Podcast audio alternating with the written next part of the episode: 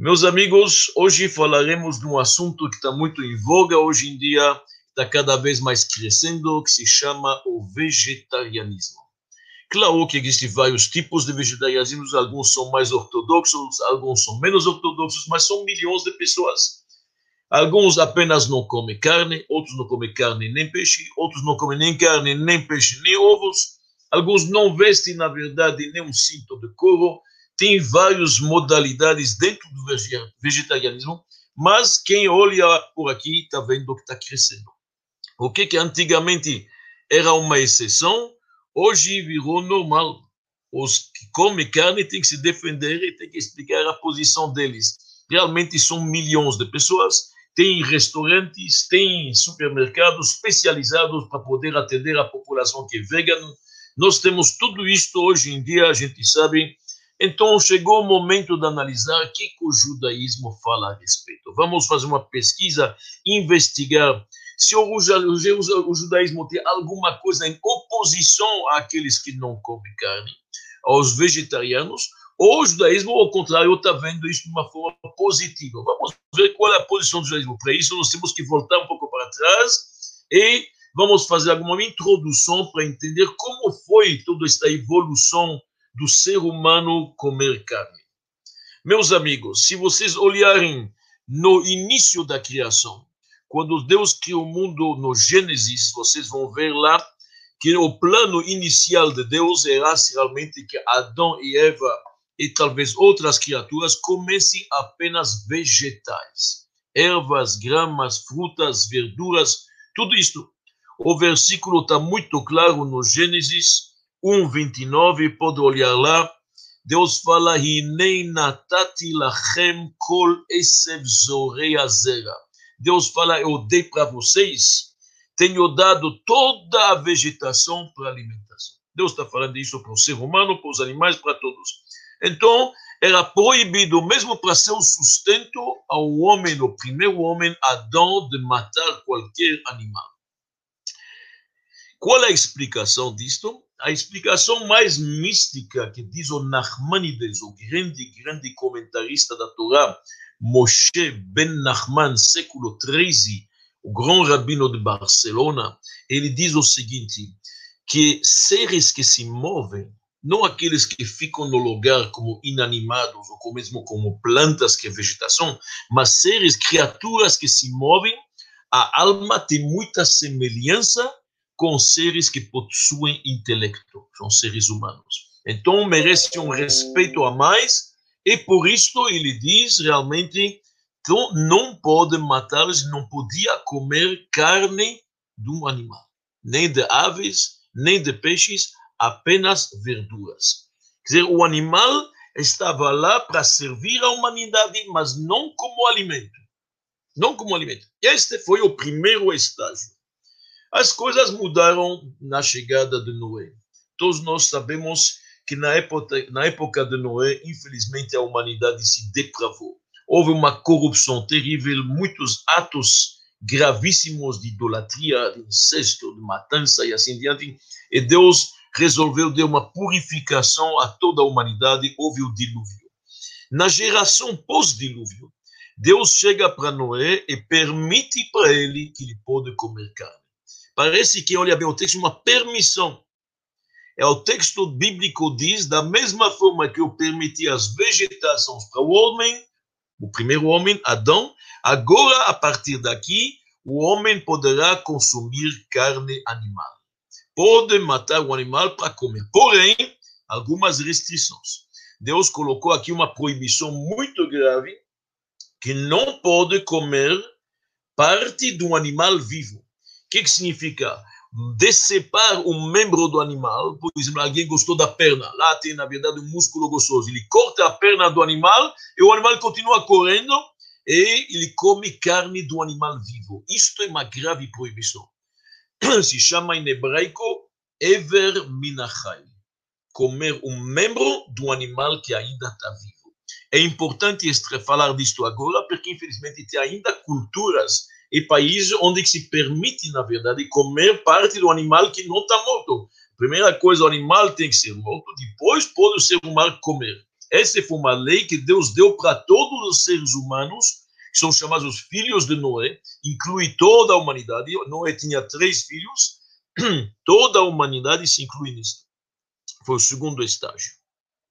Depois, Deus deu várias leis para o povo de Israel. No Monte Sinai, nós sabemos que Deus restringiu e limitou mais ainda esse consumo de carne. Para o povo de Israel, não para as outras nações, mas para o povo de Israel, Deus proíbe a carne suína. Somente permite animais domesticados. Não permite aves rapinas. Somente aves calmas, mansas, tranquilas. Então, tem várias leis que se acrescentaram. Não, não pode comer carne com leite junto. Somente a carne que é abatida da forma judaica.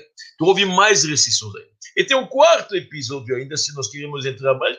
No deserto, os judeus não comeram, na verdade, nem carne, e nem pão da terra, nem cereais, porque no deserto não cresce cereais.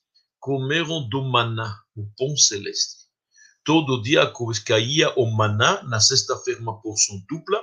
Este maná tinha características inacreditáveis, trazia saúde, força, energia, os nossos sábios chamam isto lechem abirim, o pão dos fortes, o pão que é feito minashamayim, que vem do céu.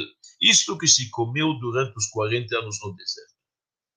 Então aqui nós temos, na verdade, bem um resumo de como foi a evolução para o ser humano comer carne. A gente vê imediatamente que foi uma coisa que Deus permitiu para a humanidade. Não era no começo desta forma, o plano inicial era diferente. Não que Deus mudou de opinião, mas vendo as circunstâncias, Deus conhece suas criaturas. Mas é óbvio que Deus nos mostrou que a vida animal não é negligenciável. É algo que tem que respeito, tem que ter respeito pela vida e pela dignidade do animal. Por isso, Deus colocou várias restrições e limitações como comê-lo, como consumi-lo. Então, neste momento, nós vamos agora tentar, após esta introdução, abordar as várias leis, os vários motivos pelos quais certas pessoas estão optando para ser veganos ou vegetarianos, não comem carne. Existe todo tipo de motivos. Eu vou tentar resumir os mais importantes, porque tem N motivos para não comer carne. Até motivos ecológicos, muito importantes, aliás. É comprovado que para poder criar um animal, para um ser humano consumi-lo, uma pessoa, no mesmo espaço que você está usando para criar este animal, você poderia plantar feijão ou soja e alimentar 30 ou 50 pessoas, muito mais pessoas. Só tem vários motivos.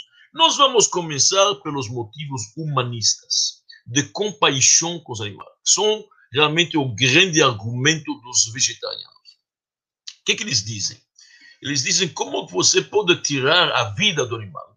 Está deixando o animal sofrer, ele tem dor, e você fala, você mata, você está fazendo um ato, na verdade, cruel. Ah, o animal tem dor para você comer. Como pode fazer? Como pode infligir dor numa outra criatura? Aqui nós temos que fazer uma ressalva muito importante.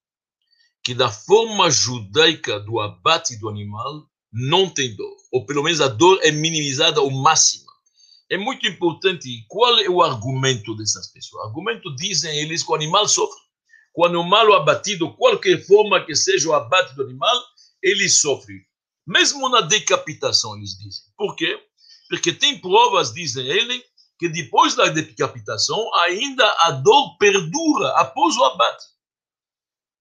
Qual é a prova? Dizem, a prova, você vê uma galinha que você decapita ela, cortou na vida a cabeça, ela continua ainda correndo, se debatendo. Trazem uma prova também do hipnotizador que teve em Paris, é famosa esta história, que tinha um condenado à morte, e um hipnotizador usou a hipnose para hipnotizar seu paciente como se ele fosse o condenado à morte. Para ele sentir o que, que o condenado à morte sente. E a dor perdurou muito tempo depois. Então você vê, tem uma prova. Porém, hoje está comprovado isto cientificamente. O que, um animal se debate depois de morrer Isto são músculos, são reações, na verdade, o tecido muscular, ele se move. É uma reação automática. Isso não é vida, isto não é que os nervos estão sentindo dor, não tem mais isto. Os jacarés mortos, se você abre eles, você ver que o coração bate.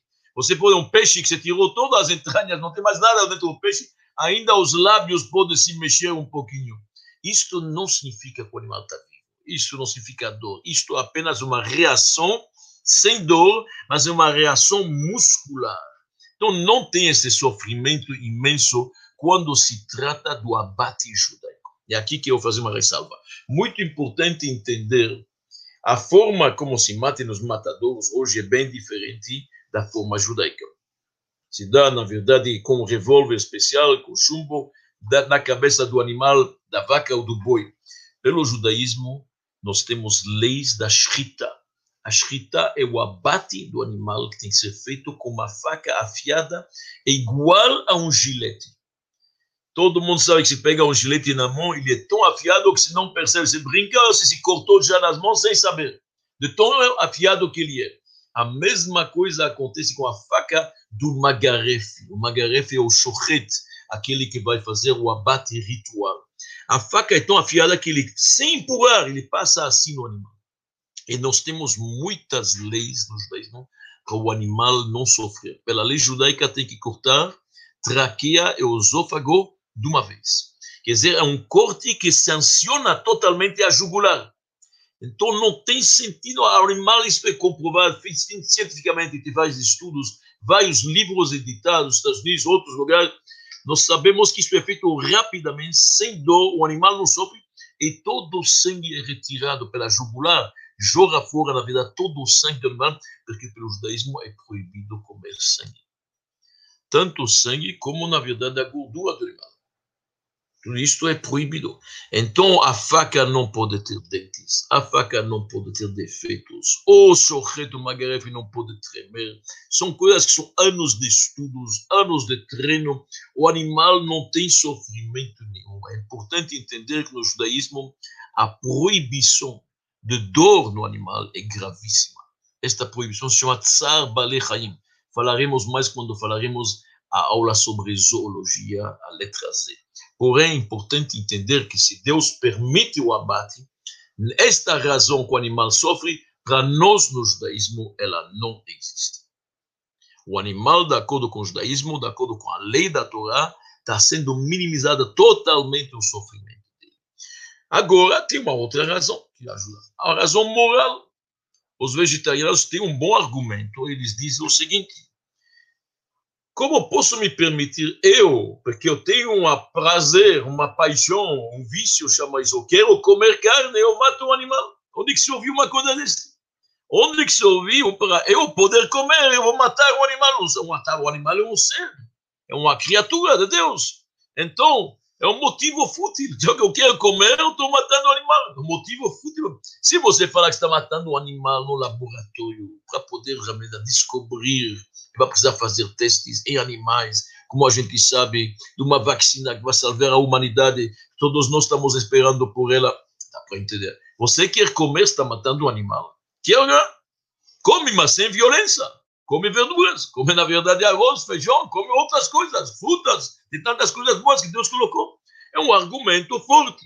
É um argumento forte. Porém, é importante, nós vimos, na verdade, que Deus no começo queria que a humanidade seja vegetariana apenas. Só depois de 10 gerações que Deus permitiu a carne. É verdade, é verdade tudo isto. E os rabinos dizem que foi um decreto necessário. Quer dizer, Deus, na verdade, permitiu a geração de Noé e as gerações posteriores comer. Porém, é importante lembrar aqui, temos duas coisas. É totalmente errado dizer que algo que é permitido pela Torá tenha crueldade. Isso não podemos falar. Nós podemos dizer, olha, eu gostaria que o meu estilo de vida esteja como era na época de Adão, quando tinha o Jardim do Éden aqui, um estilo mais elevado. Isto é legítimo, de acordo com o judaísmo. Agora, impossível a gente pensar que os padrões morais da Torá são inferiores aos padrões de vegetarianos, seres humanos que inventaram. Isso não, não tem sentido para nós. Deus sabe o que é moralidade, a ética verdadeira, a ética divina, e ele sabe o que são padrões morais. Nós podemos acreditar, sem dúvida nenhuma, e combina-se que a pessoa não é bonito matar animais, eu gostaria de viver uma vida como era originalmente no começo. Sim, isso tem algum sentido, por que não? Os budistas falam muito sobre isso. Eles falam, o primeiro preceito no budismo é não matar. Então, como que eu vou matar um animal? Assim eles dizem. Você tá, se você come se se come carne, eles dizem, você encoraja o abate. Porque comendo carne, você está encorajando o abate. Encorajando que se mate animais. Como pode se matar animais? Isso é proibido. Matar é proibido. Matar é proibido. Qualquer matança é proibido. E caçar ainda. Como pode caçar? A verdade é que é importante entender. O judaísmo compartilha esta aversão à dor do animal. Muito importante. Nós compartilhamos isto e achamos que realmente o animal não deve sofrer a não ser que da forma que Deus decretou que pode ser feito. Porém, deixar um animal sofrer não é bom. Nós, no judaísmo, temos muita sensibilidade com seres que não são seres humanos. Estou me referindo a vegetais e animais. Eu vou dar alguns exemplos daqui a pouco. Vamos começar com o mundo animal. Pela lei judaica, é proibido matar uma vaca e o filhote no mesmo dia. É um bezerro. O boi, o bezerro, a vaca, o bezerro, ele, o, o boi com seu filho, que é o filho, bezerro, no mesmo dia. Não pode. Ah, na verdade, pode ser que o próprio boi nem sabe. Um foi no matadouro de manhã às 10 horas. O bezerro foi, na verdade, às 4 da tarde. Não está sabendo, não está. Duas coisas. Primeira coisa, a Torá nos diz: tem sensibilidade. No mundo animal, tem sensibilidade. Até assim, uma mãe, uma vaca, um boi sente que tem propensão. Primeira coisa. A segunda coisa, vamos dizer que ele não sabe, o boi já morreu. Nós não queremos que você se torne um ser cruel. A Torá foi dada para nós, para a gente não ser ser cruéis, para a gente se cuidar, ser sensíveis, ter compaixão, ter piedade. Então a Torá proíbe de qualquer jeito matar um bezerro e sua mãe no mesmo dia. E a mesma coisa, se não pode pegar um filhote na frente da ave mãe. Se tem um ninho, você quer pegar o ovo, por exemplo. Se a mãe está lá, diz a Torá, se primeiro tem que afugentar a mãe, depois não pode fazer isso na frente. O animal sente. E esta coisa que sente é perigoso. Então nós temos que se cuidar muito com a sensibilidade dos animais. E a mesma coisa a Torá nos diz, não pode destruir árvores frutíferas proibido pela Torá, muito grave, tem que se cuidar muito, mesmo em caso de guerra. Vamos ver que um país está sitiando, outro se defendendo, precisa de madeira, falta madeira. Mesmo no momento de guerra, não se corta árvores frutíferas. Uma injunção bíblica, uma proibição não rabínica que veio depois, uma proibição que consta na Torá. Muito importante isso. Então, sem dúvida nenhuma, nós, no judaísmo, nós não permitimos caça à toa, caça de animal. Deus nos livrou. Não faz parte da nossa índole. Quem era um caçador? Nimrod, o homem que Abraão desafiou aquele idólatra, aquele homem cruel que jogou Abraão dentro da fogueira. Esse era um caçador. Quem era um caçador? Esaú. Esaú sim era um, um, um caçador. No judaísmo não tem caça. Um animal pode simplesmente caçá-lo para caçar por esporte, diz o grande mestre da Biúda, proibição judaica. Proibido fazer uma coisa dessa. E nós não podemos afligir, na verdade, a um animal uma dor. Aliás, interessante, os livros que relatam da Inquisição nos países da Península Ibérica, quando a, a, a, a Inquisição, o Santo Ofício da Inquisição, queria saber se alguém tem uma atitude judaizante. Um novo cristão que agora, de repente, está agindo como um judeu. Eles tinham várias formas de detectar isso. Uma forma é, por exemplo, ver se na chaminé dele no sábado não tem fumaça. Ah, ele não está cozinhando sábado, não está cozinhando Shabbat, deve ser judeu. Este é judaizante. Uma forma que eles tinham, eles pegavam os suspeitos e levavam eles para toreadas. E quando chegava o toreador ou colocava aquele picador dentro do, do touro, Se alguém fazia isto, deve ser judeu. Se alguém não é capaz de olhar sangue, matar um animal à toa assim, deixá-lo sofrer, isto não é para nós, não é para nossa índole. Nós, filhos de Abraão, Isaac, Jacob, não somos capazes de ver isto. Então, a Inquisição olhava, se ele faz isto, deve ser que ele não é judeu. Alguma coisa de judeu tem. E, aliás, olha uma coisa interessante que nós temos na lei judaica. Quando alguém do povo de Israel compra uma roupa nova, da qual ele tem o prazer, uma roupa nova, bonita, ele agradece a Deus, ele faz uma bênção. Que Deus me permitiu de assistir a este momento com vida, com saúde. Agradece ao Todo-Poderoso que posso ter, na verdade, algo novo, me vestir, me permitiu fazer isto.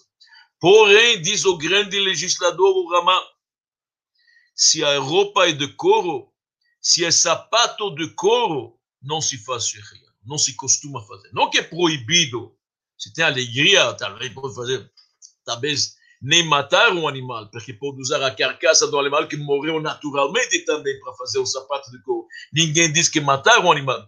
Porém, costume judaico milenar, a gente não faz xerria, não está bênção para sapatos de couro. Olha a piedade, olha a compaixão. Então, não tem dúvida que o judaísmo é absolutamente, na verdade, consciente sobre a dor do animal, a compaixão com o animal e assim diante. Sim, não tem dúvida. Continuamos um pouco a ver quais são os argumentos dos vegetarianos. Um dos argumentos vegetarianos é simplesmente o assunto de saúde. Nada a ver com moralidade, nada a ver com sofrimento do animal, simplesmente não é saudável. Os vegetarianos, muitos deles, algumas correntes, obviamente não todas, dizem que a carne irremediavelmente ela é contaminada. Todo o processo de carnes que usa hoje os animais, o pasto, tudo artificial, esta forma de concentrar e de guardar os animais, de, a criação já do gado está errada, a forma obrigá-los a comer a certas rações, os aditivos, os produtos químicos que se colocam na carne, isto alguns dizem é veneno. Não é saudável para a saúde. Argumento forte, argumento forte, não é argumento tão simples. Porém, o que, que acontece? É difícil, eu não tenho nem o conhecimento para poder, isso precisa ser, na verdade, um, um médico que entenda o assunto, um biólogo, etc. Eu não tenho a possibilidade, um veterinário poderia lhe falar mais a respeito. Mas eu pessoalmente fui em matadouros, algumas vezes para inspecionar a carne cachê, o abate dos, da Shechita, do Magarefe, como é feito. Eu vi a forma que é feita, algumas são chocantes. Tem que falar, quando vocês veem que o boi se aproxima, se coloca lá com o revólver, um pouco de chumbo lá, a adrenalina que isto dá no corpo é inacreditável. Na forma judaica é obviamente muito, muito melhor. Mas, do outro lado, tinha que falar que eu vi que tem equipes de veterinários que vêm da parte do governo e faz um controle rigoroso, olha cada um dos órgãos internos e externos. Verdade que a nossa forma de olhar os órgãos, os pulmões, os órgãos internos é muito rigorosa, mais até do que o governo exige, mas existe um controle, existe um controle, não pode falar, existe um controle sanitário forte, tudo isso é controlado, eu vi eles atuar na minha frente, então é difícil falar isto. Por isso, se todas as descrições dos vegetarianos fossem verdadeiras, realmente o judaísmo proibiria a carne. Mas eu acho que com os controles rigorosos que tem, não é asco perigoso para a saúde, como realmente alguns querem dizer. No judaísmo, a vida é primordial. Realmente, não somente que nós zelamos pela saúde, a gente faz tudo pela saúde. Tudo é permitido pela saúde. A saúde passa antes de qualquer coisa. Isso se chama em hebraico pikuach nefesh para salvar uma vida, nós vamos transgredir o Shabbat. Nós vamos comer em Yom Kippur, vamos comer pão em Pesach. Nós vamos, para salvar uma vida, fazer de tudo. É muito importante. Então, é proibido absolutamente colocar, não somente você tem que salvar a vida, mas é proibido colocar a tua vida em perigo. De acordo com o judaísmo, uma pessoa não pode se colocar em perigo. Muito bom e muito importante saber isto nesta época que nós estamos passando da pandemia você entrar numa zona de perigo proibido pela Torá. A tal ponto que a Torá diz que não pode beber de uma água que é destampada ou de uma corrente de água, de uma correnteza, porque nós não sabemos, talvez tem insectos, tem micróbios, talvez um animal colocou lá seu veneno, pode estampar, não sei o que, é que aconteceu. Proibido pela lei judaica. Então, a pessoa, no judaísmo, as leis são, são graves. Não pode caminhar perto de uma parede que, na verdade, está instável, está quase desabando. Fica longe. Só o judaísmo zela pela saúde, zela, zela mesmo pela saúde. Se realmente pode se comprovar que alguma carne está contaminada e está perigosa, não há dúvida que pelo judaísmo ela vai ser proibida. Isso não, não, não, se discute. Isto é importante. O que, que nós estamos vendo? Nós vimos alguns argumentos, alguns que nós podemos aceitar. Uma pessoa quer viver uma vida mais saudável, tudo bem? Com o judaísmo uma pessoa quer também se elevar espiritualmente. Ele não quer viver como Noé, mas como Adão, que não come carne. Tudo bem, é legítimo, pode fazer isso, para acordo com os judaísmo. Ele quer ser mais inteligente que Deus e falar com abate como a gente faz não é bom? Isso não. Deus nos ensinou como fazer o abate. Não é que o judaísmo recomenda que tem que comer carne todo dia. Não mas pode comer carne. Havia carne nos sacrifícios, havia dentro do templo um serviço que cuidava de carne. Sim, havia. Agora existe mais um aspecto que eu gostaria de falar, é um aspecto mais místico, mais cabalístico, mas é importante mencioná-lo. De acordo com os ensinamentos místicos, esotéricos, nós sabemos que existem faíscas divinas em todo lugar. Tem faíscas divinas dentro do ser humano, que se chama alma dele, dentro do animal, e tem até dos minerais, em tudo. Na grama, na erva, na pedra, tem faíscas divinas lá. Estas faíscas divinas, muitas vezes, elas vão ficar no inanimado uma pedra a vida inteira. Porém, nós, de acordo com os ensinamentos que eu estou lhe dizendo da Kabbalah, o mundo inteiro existe, é feito, foi criado para poder cantar a glória do Todo-Poderoso. Tudo tem que ter participação e cantar e louvar Deus. Então, o que, que acontece? Se você tem uma vaca, não no seu quintal, mas na sua fazenda, você tem um carneirinho, deixa ele como ele é, ele nasceu vaca, vai morrer vaca nasceu carneiro, o que, que vai acontecer? Vai ser no final da sua vida apenas um carneiro. De acordo com os místicos, se você faz o abate ritual deste carneiro e come esta carne num momento especial, numa refeição de Shabbat, ou você convidou pobres na tua casa que não tem comida e se serve eles esta carne, ou numa refeição festiva, uma Sudat Mitzvah, ou que seja, que, que acontece? Esta carne que você deu para essas pessoas necessitadas para comer, você fez uma boa ação. A carne vai se tornar parte integrante do ser humano. Porque carne e tudo que nós comemos, uma parte pequena é rejeitada, outra parte se torna célula de sangue do nosso ser. Esta carne acaba se tornando um ser humano que louva a Deus, que reza a Deus, que agradece a Deus, que é uma pessoa boa, honesta, moral e ética. Então, esta vaca nasceu vaca, mas morre ser humano. Ela passou por uma elevação. As faíscas divinas agora se tornaram mais elevadas. Numa outra forma, como louvar a Deus. Isto é de acordo com a mística. Saber elevar as faíscas divinas. Isto não é dado para qualquer um. É um trabalho, na verdade, mas é possível. Isto os místicos dizem que quando você come algo, um alimento, e a pessoa tem que saber elevar o alimento. Alguém que come gulosamente para satisfazer, na verdade, só a sua mal inclinação e come com as mãos e se coloca e se joga em cima das comidas, este homem com certeza não está elevando a comida. Elevar a comida significa uma pessoa digna, uma pessoa, na verdade, com temor a Deus, sabe que ele come, agradece ao Todo-Poderoso, compartilha com outras pessoas faz isto de um serviço a Deus. Por isso que o Talmud nos diz, o ignorante não deve comer carne. Então, se um ignorante que não sabe elevar a carne, ama ares. E tem até opiniões que dizem que a carne é só permitida para justos, só para tzadik gamur. Não qualquer um sabe elevar a carne. Tem que saber elevá-la transformá-la em faíscas do ser humano, que vai fazer um trabalho mais elevado ainda. Afinal, nós temos que reconhecer que existe o mineral, o vegetal, o animal e o ser humano. O ser humano, pelo seu intelecto, pela sua forma que ele pode ter um livre-arbítrio e tudo isso, ele está mais elevado. Então, existe no fato de comer carne, existe uma elevação que acontece. Isto sim, isto é verdade, isto é importante, é um serviço a Deus maior. Conta-se a história racídica interessante, conta-se a história racídica o seguinte, que o grande mestre Obalatania, antes que ele se tornou um grande mestre racídico, escreveu suas várias obras, ele era rabino numa cidade, na cidade de Liosna.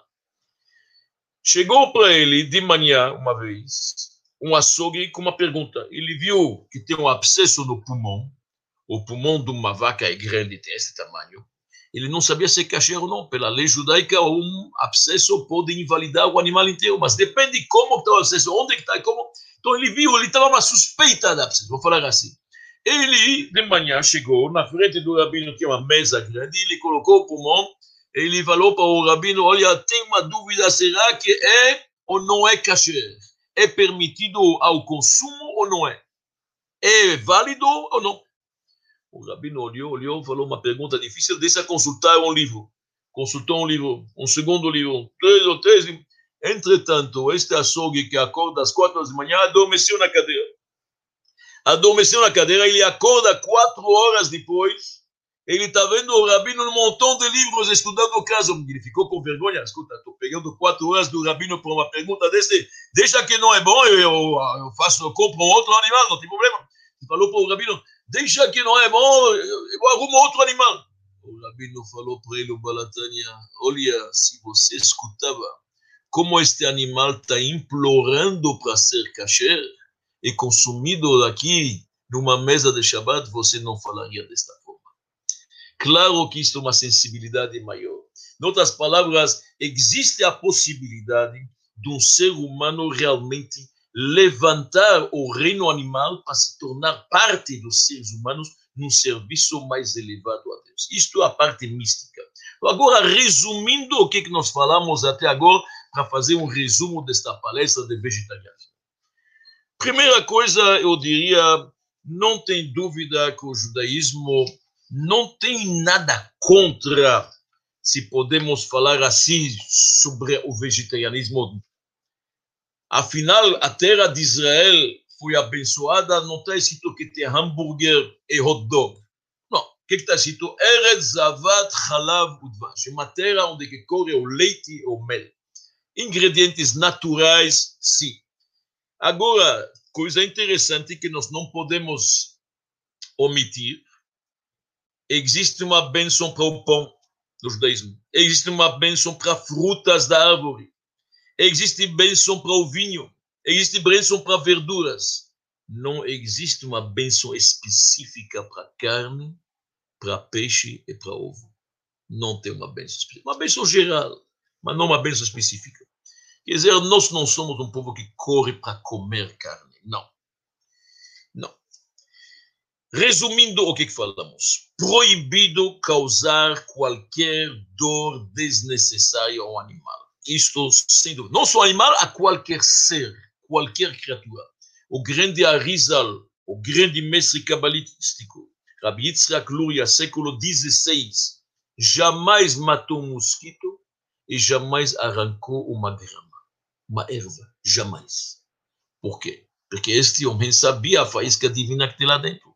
Então, à toa, não se faz nada. Proibido causar qualquer dor desnecessária. Se uma pessoa quer diminuir a ingestão de carne, é permitido.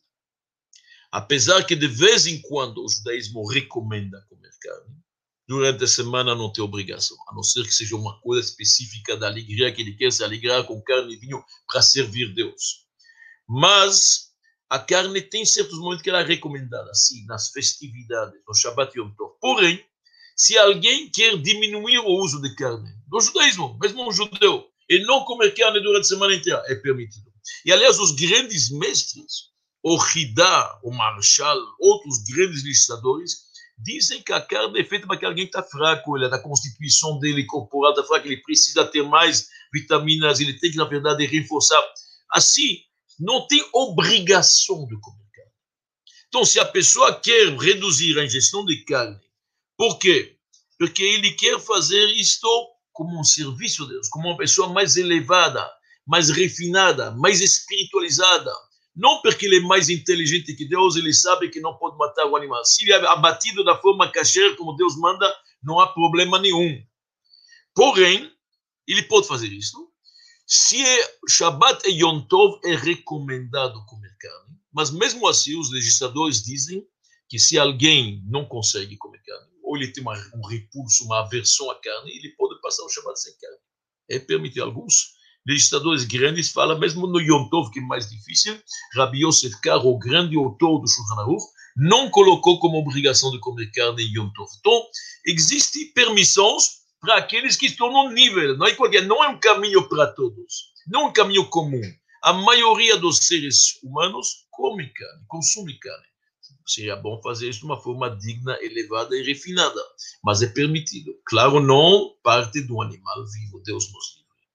E para um judeu tem que ser de acordo com as leis da Shechita, sem sangue, sem leite e assim diante. Agora, se alguém quer se elevar, eventualmente, se refinar e diminuir o consumo de carne, ou não comer carne, pode fazer isso. Pode fazer isso, é permitido. Como a gente se sente bem com isso, é permitido. Claro que a gente tem que saber, que é muito importante isso, mesmo que realmente a dieta vegetariana ela tem algo espiritual, é verdade, é verdade. A pessoa que faz esta dieta, ele tem algo espiritual.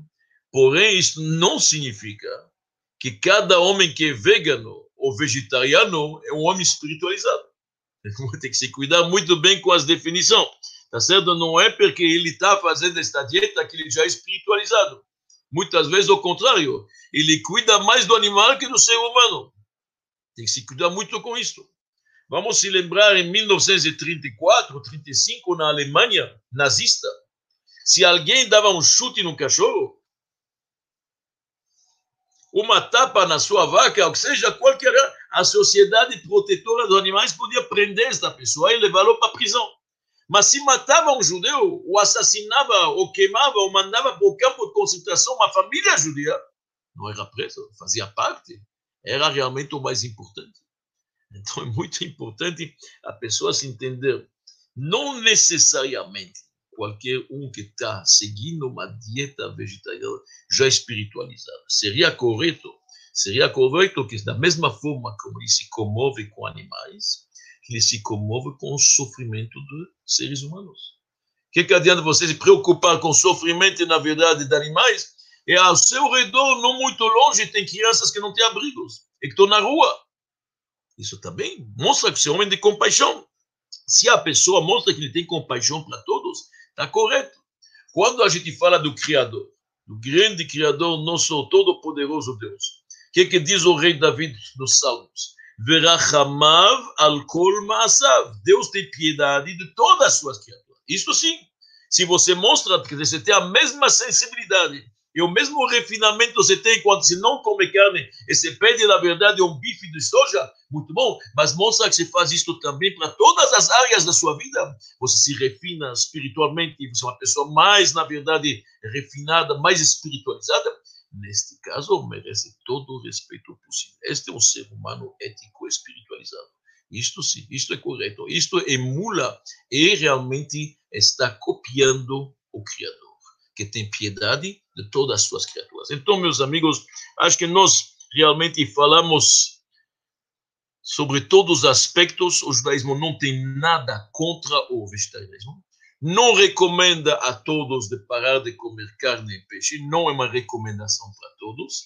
Alguém quer se espiritualizar mais e acha que este é um caminho bom para ele, ele se sente bem com isso, pode optar para isso.